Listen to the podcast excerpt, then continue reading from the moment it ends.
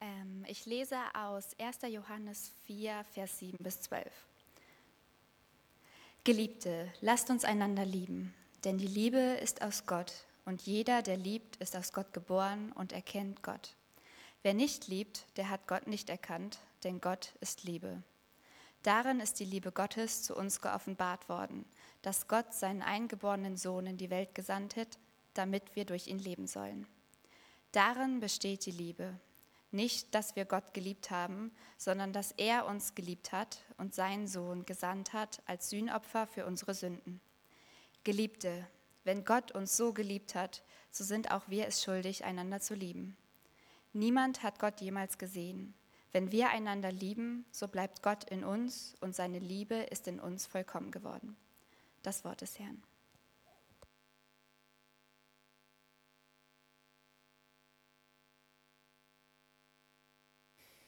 Ja, vielen Dank, Rahel, für die Schriftlesung. Ähm, ich freue mich, schön, dass ihr da seid. Ich freue mich über diese neue Dynamik hier am Mittwoch.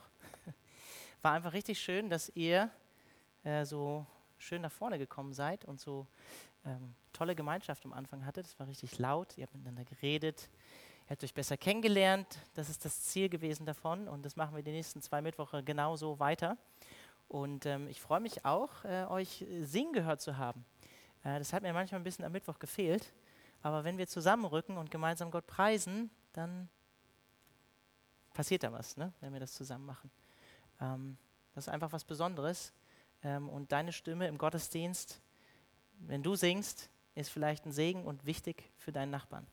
Ja? Auch wenn du denkst, vielleicht du kannst gar nicht so gut singen und so. Aber wenn wir gemeinsam Gott preisen, dann ist das was, äh, kommen wir gemeinsam als eine, eine Stimme, machen wir uns vor Gott. Das ist was Besonderes. Genau, wir sind gerade in einer Serie über Gemeinschaft oder haben die letzten ähm, Mittwoch begonnen. Eine fünfteilige Serie und werden noch drei Mittwoche haben, wo es um Gemeinschaft geht. Und ich will einfach noch mal kurz zusammenfassen, worum es letzten Mittwoch geht, für diejenigen, die nicht da waren. Ähm, Dietrich Bonhoeffer sagt, christliche Gemeinschaft heißt Gemeinschaft durch Jesus Christus und in Jesus Christus. Und dann sagt er, es gibt keine christliche Gemeinschaft, die mehr und keine, die weniger wäre als dieses. Wir gehören einander allein durch und in Jesus Christus. Und wir haben uns letzten Mittwoch Johannes 1 angeschaut. Heute haben wir aus Johannes 4 die Textpassage gehört und haben uns eigentlich mit der Grundlage von christlicher Gemeinschaft beschäftigt. Warum können wir eigentlich Gemeinschaft miteinander haben und was verbindet uns miteinander? Und Johannes schreibt am Anfang davon oder lädt seine Hörer im Brief dazu ein, ähm, Gemeinschaft mit Gott dem Vater zu haben und mit Jesus Christus, seinem Sohn. Und er lädt sie dazu ein, an dieser Gemeinschaft teilzuhaben. Weil in Jesus Christus sind wir gemeinsam, wie Paulus sagt, vor Grundlegung der Welt an erwählt als sein Leib, im Hier und Jetzt in Jesus angenommen und ähm, Bonhoeffer sagt das auch so schön, aber es sagt uns ja auch die Schrift, in Ewigkeit werden wir miteinander als Leib Christi vereint sein und äh, ja, die Braut Christi sein. Davon berichtet auch die Offenbarung. Und ich habe auch gesagt, dass die Grundlage ist, dass wir Gemeinschaft haben können und wie wir Gemeinschaft miteinander haben. Ähm, die Grundlage dafür ist, dass wir den, in dem anderen Jesus sehen, dass wir erkennen, der andere ist genauso wie ich, äh, durch Christus erlöst und angenommen und erwählt, trotz seiner Fehler und Mängel. Bestimmt für unsere Gemeinschaft ist was jemand von Jesus Christus her ist, auch wenn er viele Ecken und Kanten noch hat. Wenn er an Christus glaubt ähm, und ihm ernsthaft nachfolgt, ähm, dann ist er ein Bruder oder eine Schwester und wir sehen diese Person dann ähm, mit den Augen, wie Gott sie sieht. Und zweitens haben wir gesehen, dass in dieser Gemeinschaft, die eigentlich erst durch die Beziehung zu Gott möglich wird und dann in die Beziehung, in die Breite fließt, ähm, zu unseren Mitmenschen oder zu unseren Geschwistern, dass da, darin eigentlich eine tiefe wie Johannes sagt, im, ganz, ganz am Anfang in Kapitel 1 in Vers 4, dass darin eine tiefe Freude liegt, wenn wir authentische, echte christliche Gemeinschaft erleben. Mit Leuten, die Jesus, wie wir vielleicht heute Abend, ähm, Jesus von Herzen suchen, eine Beziehung zu Gott haben und Gemeinschaft miteinander haben äh, und äh, diese Gemeinschaft pflegen und Gott suchen. Darin liegt tiefe und echte Freude. Vielleicht, wer von euch war denn am Sonntag beim Sommerfest? Könnt ihr mal die Hand heben? Einige Leute hier waren beim Sommerfest. Ist doch was, was Schönes, oder? Christliche Gemeinschaft zu haben beim Sommerfest, wenn ihr dabei wart, was zusammen zu essen, auch Tischgemeinschaft zu haben und Gespräche miteinander zu haben äh, und einfach das Leben miteinander zu teilen. Und drittens haben wir gesehen, dass diese besondere Gemeinschaft, in die Gott uns gestellt hat und die durch Jesus möglich geworden ist und in der tiefe Freude liegt oder liegen kann, ähm, dass die auch angegriffen ist, dass ähm, Gemeinschaft angefochten ist. Natürlich zuallererst, das sehen wir schon ganz am Anfang, unsere Beziehung zu Gott ist angefochten, 1. Mose 3, aber auch die Beziehung untereinander als Menschen ähm, ist angefochten. Wir sehen das dann auch bei Adam und Eva. Der Widersacher greift die Gemeinschaft mit Gott und mit unseren Geschwistern an. Und ja, das Kernproblem von uns Menschen, was Beziehung und Gemeinschaft eigentlich stört, ist unsere Gefallenheit, ist die Sünde. Sünde, ähm, bewusste Sünde, vor allen Dingen auch von uns als Christen, ähm, die entzieht und will uns der Gemeinschaft entziehen, will uns der christlichen Gemeinschaft entziehen durch Schuld, durch Scham und äh, zerstört natürlich letztlich auch unsere Beziehung zu Gott. Aber Johannes zeigt uns dann auch im ersten Kapitel, dass ähm, im Bekenntnis, im, wenn wir im Licht leben, das heißt, wenn wir unsere Fehler und Mängel ans Licht bringen, ähm, unsere Sünden bekennen, dass darin Vergebung und auch Wiederherstellung liegt von christlicher Gemeinschaft zu Gott und zu unseren Geschwistern. Und heute, wenn ihr schon aufmerksam zugehört habt oder bei den Liedern äh, nicht nur mitgesungen habt, sondern mitgedacht habt, geht es um das Kennzeichen von christlicher Gemeinschaft und das ist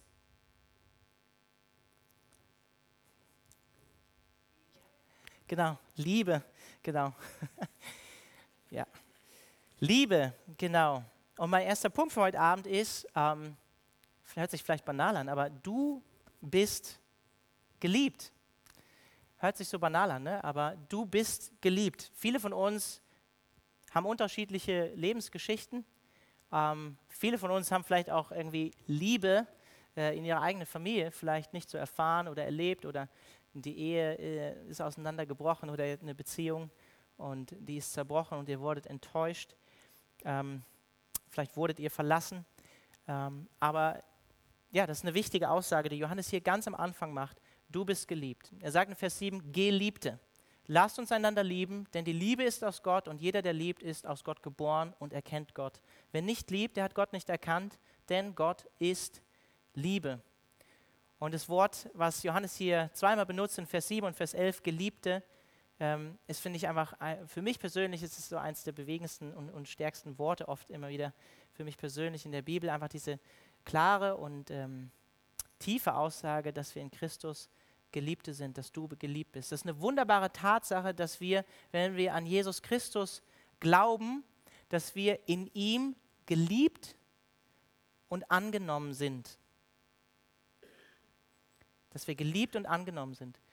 Wir haben die Gnade und die Annahme, die Liebe Gottes bereits schmecken können, als wir zum lebendigen Glauben an Jesus gekommen sind und von neuem geboren worden. So wie Johannes das hier sagt in Vers 7, jeder, der aus Gott geboren ist und Gott erkannt hat, der hat diese Liebe geschmeckt, diese himmlische Liebe, die nur durch Jesus und die äh, Vergebung durch Jesus kommen kann. Und wir können uns diese Annahme und diese Liebe, die können wir uns nicht erarbeiten.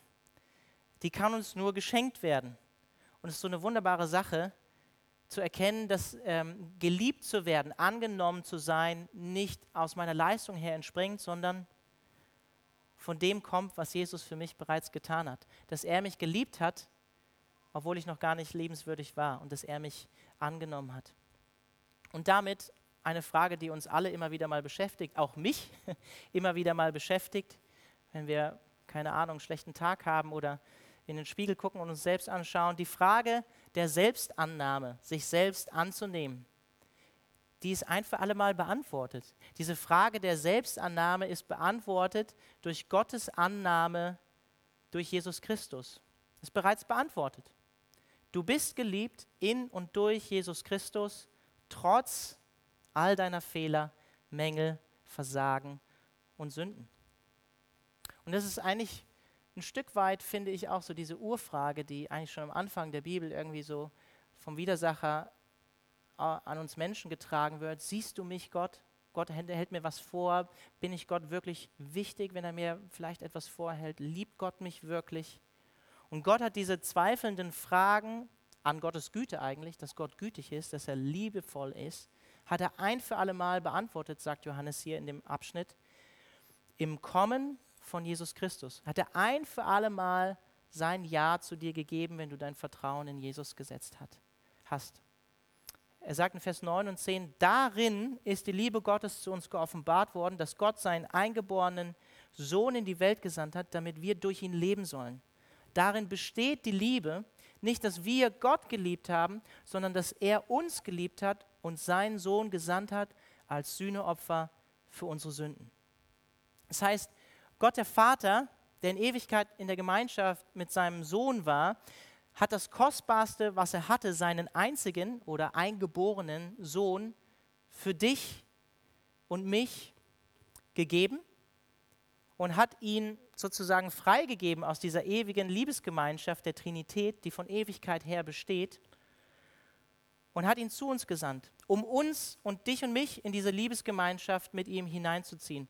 Weil, wie Johannes sagt in Vers 8, Gott ist Liebe. Und er lädt uns in diese Liebesbeziehung ein. Er hat dich und mich geliebt in Christus und liebt dich auch heute obwohl du seine Liebe, wie Johannes sagt, sagt, nicht verdienen würdest. Wie er sagt, nicht, dass wir Gott geliebt haben, sondern dass er uns geliebt hat. Und wie sehr würden sich eigentlich unsere, unsere zwischenmenschlichen Beziehungen, auch bei uns hier, äh, vielleicht am Mittwochsgottesdienst oder ähm, einfach in der Gemeinde zu, zu unseren Geschwistern im Allgemeinen oder auch zu unseren Nachbarn, zu unserem Nächsten verändern, revolutionieren, wenn wir erneut von Herzen diese einfache Tatsache neu begreifen würden und erfahren, dass Gott uns wirklich liebt und dass er uns vergeben hat und dass diese Möglichkeit auch für jeden anderen besteht, der sein Vertrauen in Jesus setzt.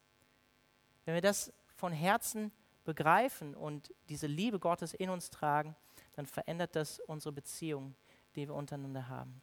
Also du bist geliebt. Und zweitens, Gottes Liebe für dich ist gleichzeitig der Motor oder der innere Antrieb und der Ausdruck für die Liebe zu deinen Geschwistern. Dietrich Bonhoeffer schreibt, je mehr wir empfangen haben, desto mehr können wir geben. Je ärmer unsere Geschwisterliebe, desto weniger leben wir offenbar aus Gottes Barmherzigkeit und Gottes Liebe. Ich sage es nochmal, je mehr wir empfangen haben, desto mehr können wir geben.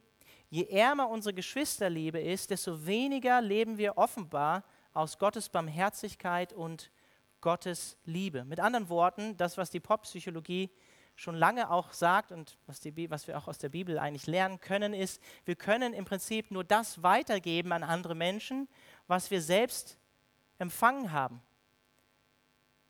Wenn wir selbst leer sind, können wir natürlich nicht viel anderen Menschen geben. Aber Gottes Liebe ist in uns, wenn wir von neuem geboren worden, wenn wir Jesus erkannt haben und sie ist uns geschenkt worden in ihm. Und diese Liebe soll überfließen in das Leben mit unseren Glaubensgeschwistern. Mit anderen Worten, wir werden eigentlich erst fähig oder dazu befähigt, unsere Geschwister zu lieben, auch unseren Nächsten zu lieben, wenn wir wirklich Gott, wie Johannes das sagt, wenn wir wirklich Gott erkannt haben. Und dieser Gott, den wir dann erkannt haben, der ist, wie er sagt, der ist in seinem Wesen äh, Liebe. Johannes sagt hier im Prinzip, hey, liebe Christen, ihr seid geliebt und deshalb, weil ihr geliebt seid, könnt ihr einander lieben. Das ist die Grundlage. Gott hat euch geliebt, seine Liebe ist in euch, deswegen könnt ihr euch auch einander lieben. Und er sagt, du kannst und sollst deine Geschwister lieben. Erstens, wie ich schon gesagt habe, weil du geliebt bist. Zweitens, weil Gott, zu dem wir eine Beziehung haben und den wir als, äh, erkannt haben als Wahrheit, weil Gott die Quelle aller Liebe ist. Und drittens, weil Gott uns in der Sendung und im Opfer von Jesus ein Beispiel gegeben hat, was es bedeutet, unsere Geschwister zu lieben. Und ich glaube, wir leben in einer Gesellschaft und Kultur, wo wir natürlich ein, ein sehr verschobenes Verständnis von dem haben, was Liebe bedeutet und was Liebe ist. Wir haben so dieses verschobene Verständnis häufig in unserer Gesellschaft, dass Liebe irgendwie über alles hinweg sieht und Gott dadurch, dass er über sich selbst sagt, dass er Liebe ist, auch über alles hinweg sieht und am Ende alle versöhnt werden. Aber wenn wir die Bibel aufmerksam lesen, dann merken wir, dass das nicht so ist. Natürlich ist die Aussage, der Charakterzug Gottes, dass er Liebe ist. eine der zentralsten Aussagen überhaupt in der Bibel.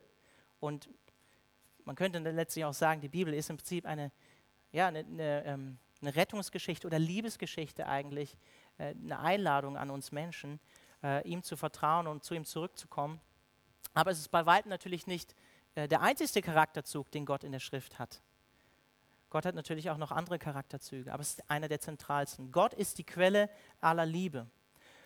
Und ohne die Verbindung zu dieser Quelle des Lebens, Quelle der Liebe, Quellen alles Guten, werden Menschenherzen ähm, kalt, lieblos, egoistisch, selbstzentriert. Deswegen sagt Jesus ja auch in Matthäus 24, dass am Ende der Zeit die Herzen der Menschen lieblos sein werden, erkalten werden. Ein Bruder oder eine Schwester wird die andere oder den anderen verraten, sagt Jesus, ans Messer liefern, weil die Herzen äh, erkaltet sind. Das heißt, wenn Gott die Quelle aller Liebe ist und ich auf dieser Grundlage eigentlich nur meine Geschwister lieben kann und von Gott empfange, dann heißt das im Umkehrschluss auch, je mehr wir als Christen zur Quelle hinwachsen, zu Gott hinwachsen, wie eine Blume oder Sonnenblume, die sich, oder was auch immer für eine Blume ihr mögt, die sich zu Gott ausstreckt und seine Liebe aufnimmt, annimmt, empfängt, in ihm zur Liebe hinwächst, auch ihn mehr liebt, desto besser können wir auch unsere Geschwister lieben. Und wenn dir Liebe fehlt, dann darfst du dir die Frage stellen, wie sieht es auch in meiner Beziehung zu Gott aus? Wie, wie tief und wie eng ist meine Verbindung zur Quelle der Liebe, zur Quelle des Lebens, zu Gott selbst? Liebe zu meinen Geschwistern, zu den Mitchristen, fließt aus der Liebe zu Gott und zu, aus unserer Herzensbeziehung, die wir zu Gott haben. Deswegen kann Johannes auch ganz am Ende sagen, in Vers 12, von dem Abschnitt, wenn wir einander lieben, so bleibt Gott in uns und seine Liebe ist in uns vollkommen geworden. Mit anderen Worten, Gottes Liebe kommt der, zur Vollendung in der Geschwisterliebe, sagt Johannes. Deswegen nochmal, wenn es uns an Liebe fehlt für unsere Geschwister, müssen wir uns fragen, wie sieht es mit unserer Beziehung zu Jesus aus? Wie sieht es mit unserer Beziehung zu Gott aus?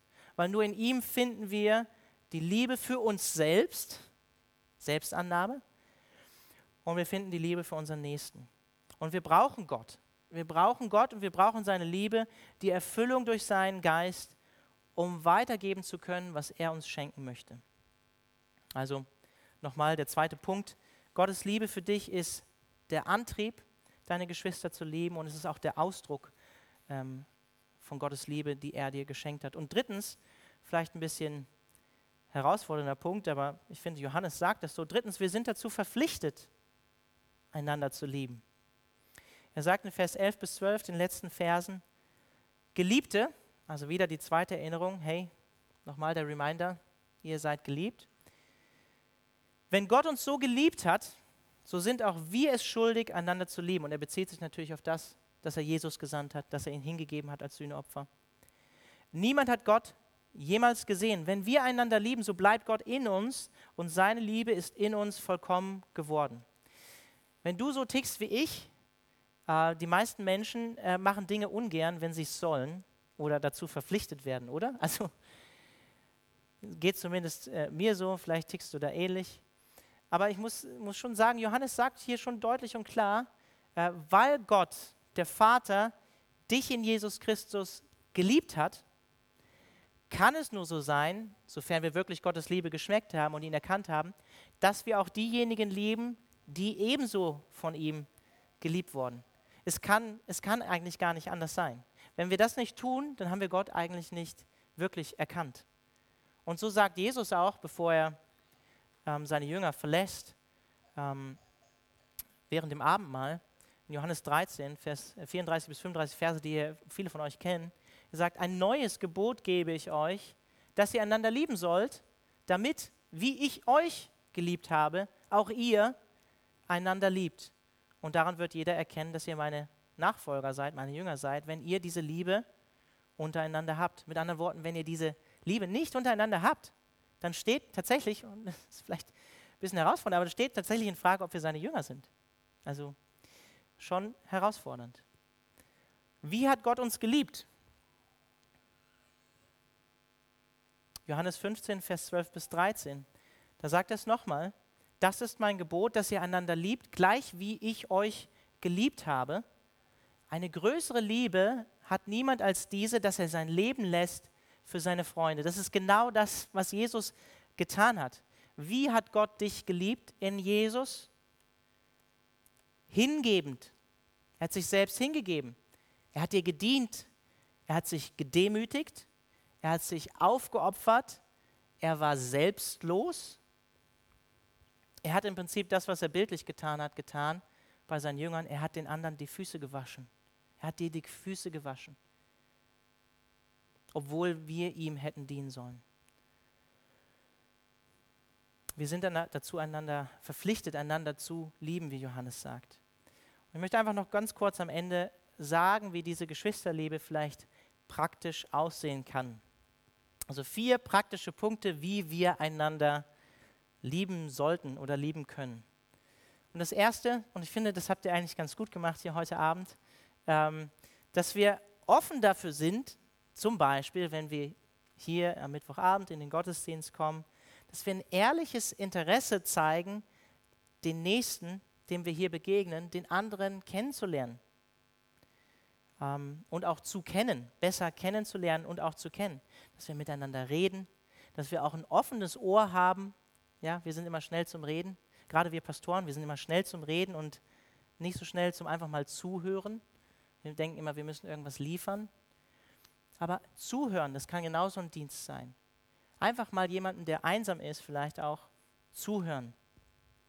Den anderen, und das kann der Sam, der da hinten sitzt, viel besser als ich, den anderen mit Namen kennen.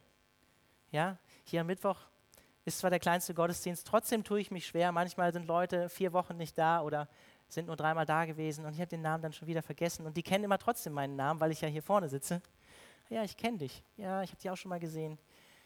Wie war dein Name nochmal? Genau, wir haben vor drei Wochen miteinander gesprochen. Aber den Namen kennen. Also ich will euch dazu ermutigen, den Namen zu kennen.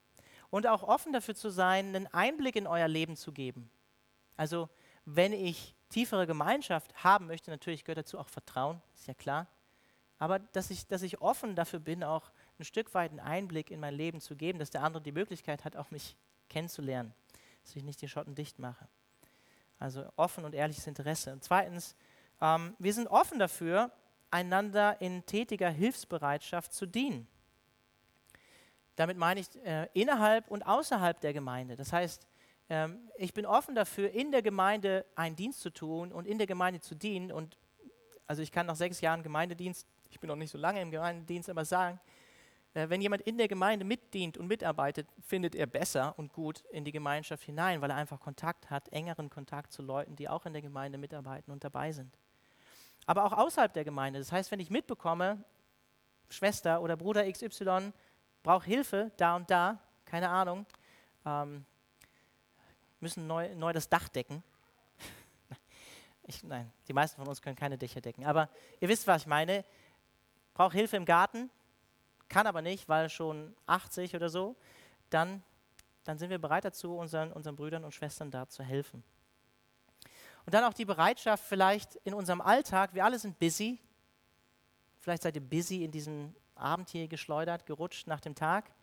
Wir alle sind busy, auch wir Pastoren sind oft busy, aber dass wir uns einfach unterbrechen lassen, auch wenn wir mitbekommen, da braucht jemand Hilfe, da braucht jemand vielleicht gerade ein offenes Ohr dass wir, dass wir uns in unserer Arbeit unterbrechen lassen und ähm, ja, von Gott auch benutzen lassen in Gottes Zeitplan, nicht nur unseren durchziehen. Dass wir praktisch helfen. Dass wir bereit sind dazu zu teilen, unsere Zeit und unsere Ressourcen, die Gott uns gegeben hat. Dass wir bereit dazu sind, auch gastfreundlich zu sein. Vielleicht mal jemanden aus der Gemeinde einzuladen. Zu sagen, hey, komm doch mal zu mir nach Hause. Dafür offen zu sein. Dass wir ja, wie, wie Paulus sagt in Römer 12, Vers 13, Anteil nehmen an den Bedürfnissen der Heiligen. Und drittens, dass wir einander tragen und dass wir einander ertragen. Wir alle haben, ähm, sind noch, wir sind geheiligte Sünder und ähm, einander zu lieben heißt, heißt auch, ähm, dass wir einander manchmal ertragen. Dass wir trotz aller Fehler und Mängel nicht die Gemeinschaft darunter zerbrechen lassen, sondern ähm, so wie Jesus uns erträgt, mit unseren Fehlern und Mängeln, dass wir lernen, den anderen auch in seinen Fehlern und Mängeln auch ein Stück weit zu ertragen. Ähm, in Freud und Leid, dass wir in, durch Freud und Leid miteinander gehen, dass wir durch schwere Zeiten von Verfehlung und Sünde gehen, aber auch durch, also wir haben ja die Möglichkeit der Wiederherstellung, der Vergebung. Wenn Bruder XY sich an mir versündigt oder ich an ihm, es gibt die Möglichkeit umzukehren, Gott um Vergebung zu bitten und die Beziehung wiederherzustellen. Das ist eine wunderbare Sache. Dass wir gemeinsam durch die Höhen und Tiefen des Lebens miteinander gehen. Ja? Galater 6, Vers 2, so wie Paulus das sagt, einer trage des anderen Lasten. Das, oder er sagt ein paar ähm, Verse zuvor in Kapitel 5, dass wir einander dienen sollen durch die Liebe. Also einander tragen und ertragen. Und viertens, ähm, mein letzter Punkt, dass wir bereit und offen dafür werden, dass wir bereit und offen dafür werden, werden einander Gottes Wort zuzusprechen. Und wenn wir das tun, einander Gottes Wort zusprechen, dann würde ich euch dazu ermutigen, bevor ihr jetzt Bruder XY ermahnt oder so, weil ihr seht, das, das ist nicht auf einem guten Weg, ähm, dass ihr die anderen drei Punkte lebt. Das heißt, dass ihr Interesse zeigt an der Person, ihn kennenzulernen und ihn auch wirklich zu kennen, dass ihr offen dafür seid, dem Nächsten zu helfen, dass ihr auch offen dafür seid und, und äh, so wie Christus uns erträgt, einander zu tragen und zu ertragen. Und dann, wenn wir das tun, sind wir, haben wir eine gute Grundlage dafür, einander Gottes Wort zu sagen. Was meine ich mit Gottes Wort zu sprechen? Damit meine ich, dass wir einander natürlich ermutigen mit Gottes Worten, die er uns in der Schrift zuspricht. Und dass wir einander, es gibt eigentlich im Griechischen Sam, kannst mich korrigieren, Parakaleo ist eigentlich das Wort, was für beides benutzt wird, oder? Dass wir einander zusprechen. Das kann sowohl bedeuten, dass wir einander ermutigen, positiv zusprechen, und dass wir auch einander ermahnen, ja? Ähm, auch im negativen Sinne. Dass wir uns etwas auch sagen lassen durch Gottes Wort und auch durch unseren Bruder oder unsere Schwester. Nicht nur Trost zusprechen, nicht nur Gnade, nicht nur Liebe, sondern dass wir auch offen dafür sind, im biblischen Sinne ähm, die Wahrheit in Liebe zu hören, ne?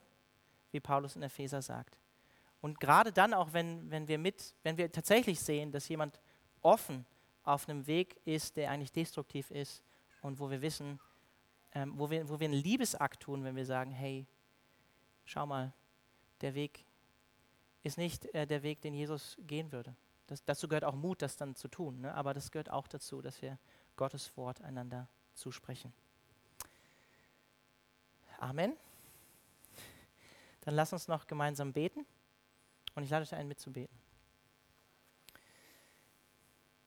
Jesus, wir danken dir dafür, dass du zu uns gekommen bist und dass du uns geliebt hast, ähm, dass du uns ja, in unserer Not begegnet bist und dass du uns ähm, ja, vom Boden aufgehoben hast und angenommen hast dass du uns vergeben hast, dass du uns wiederhergestellt hast, äh, uns gereinigt hast, unsere Herzen erneuert hast und dass du uns gefüllt hast mit dem Heiligen Geist, dass wir erfüllt sind von der Liebe, die du, die Liebe, die du zu uns hast, erkenn, erkannt haben und erkennen dürfen und dass wir dich zurücklieben dürfen, weil wir deine Liebe geschmeckt haben und ja, dass diese Liebe auch, auch sichtbar werden darf äh, nach außen hin, dass unser Becher überfließen darf äh, in die, ja, zu unseren Geschwistern, zu unserem Nächsten.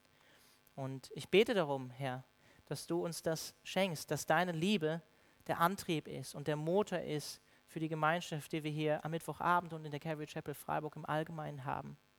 Und dass diese Liebe ähm, auch sichtbar wird, weil wir deine Liebe geschmeckt haben, dass diese Liebe sichtbar wird für andere Leute, die hier in den Gottesdienst kommen, so wie vielleicht auch heute Abend hier Besucher sind, dass einfach wahrgenommen und gesehen werden kann, ja, hier sind Nachfolger von Jesus, die an ihrer Liebe zueinander erkannt werden. Und Heiliger Geist, ich bete darum, dass du uns das schenkst, dass wir eine natürliche, authentische Offenheit hier am Mittwochabend haben, äh, die du benutzen kannst, dass wir ein offenes Herz, ein offenes Ohr, einen offenen Mund für unseren Nächsten hier am Mittwochabend haben und dass wir hilfsbereit sind dass wir ähm, Anteil nehmen am Leben des anderen, dass wir einander ertragen und dass wir einander Gottes Wort zusprechen dürfen ähm, durch deine Gnade. Amen.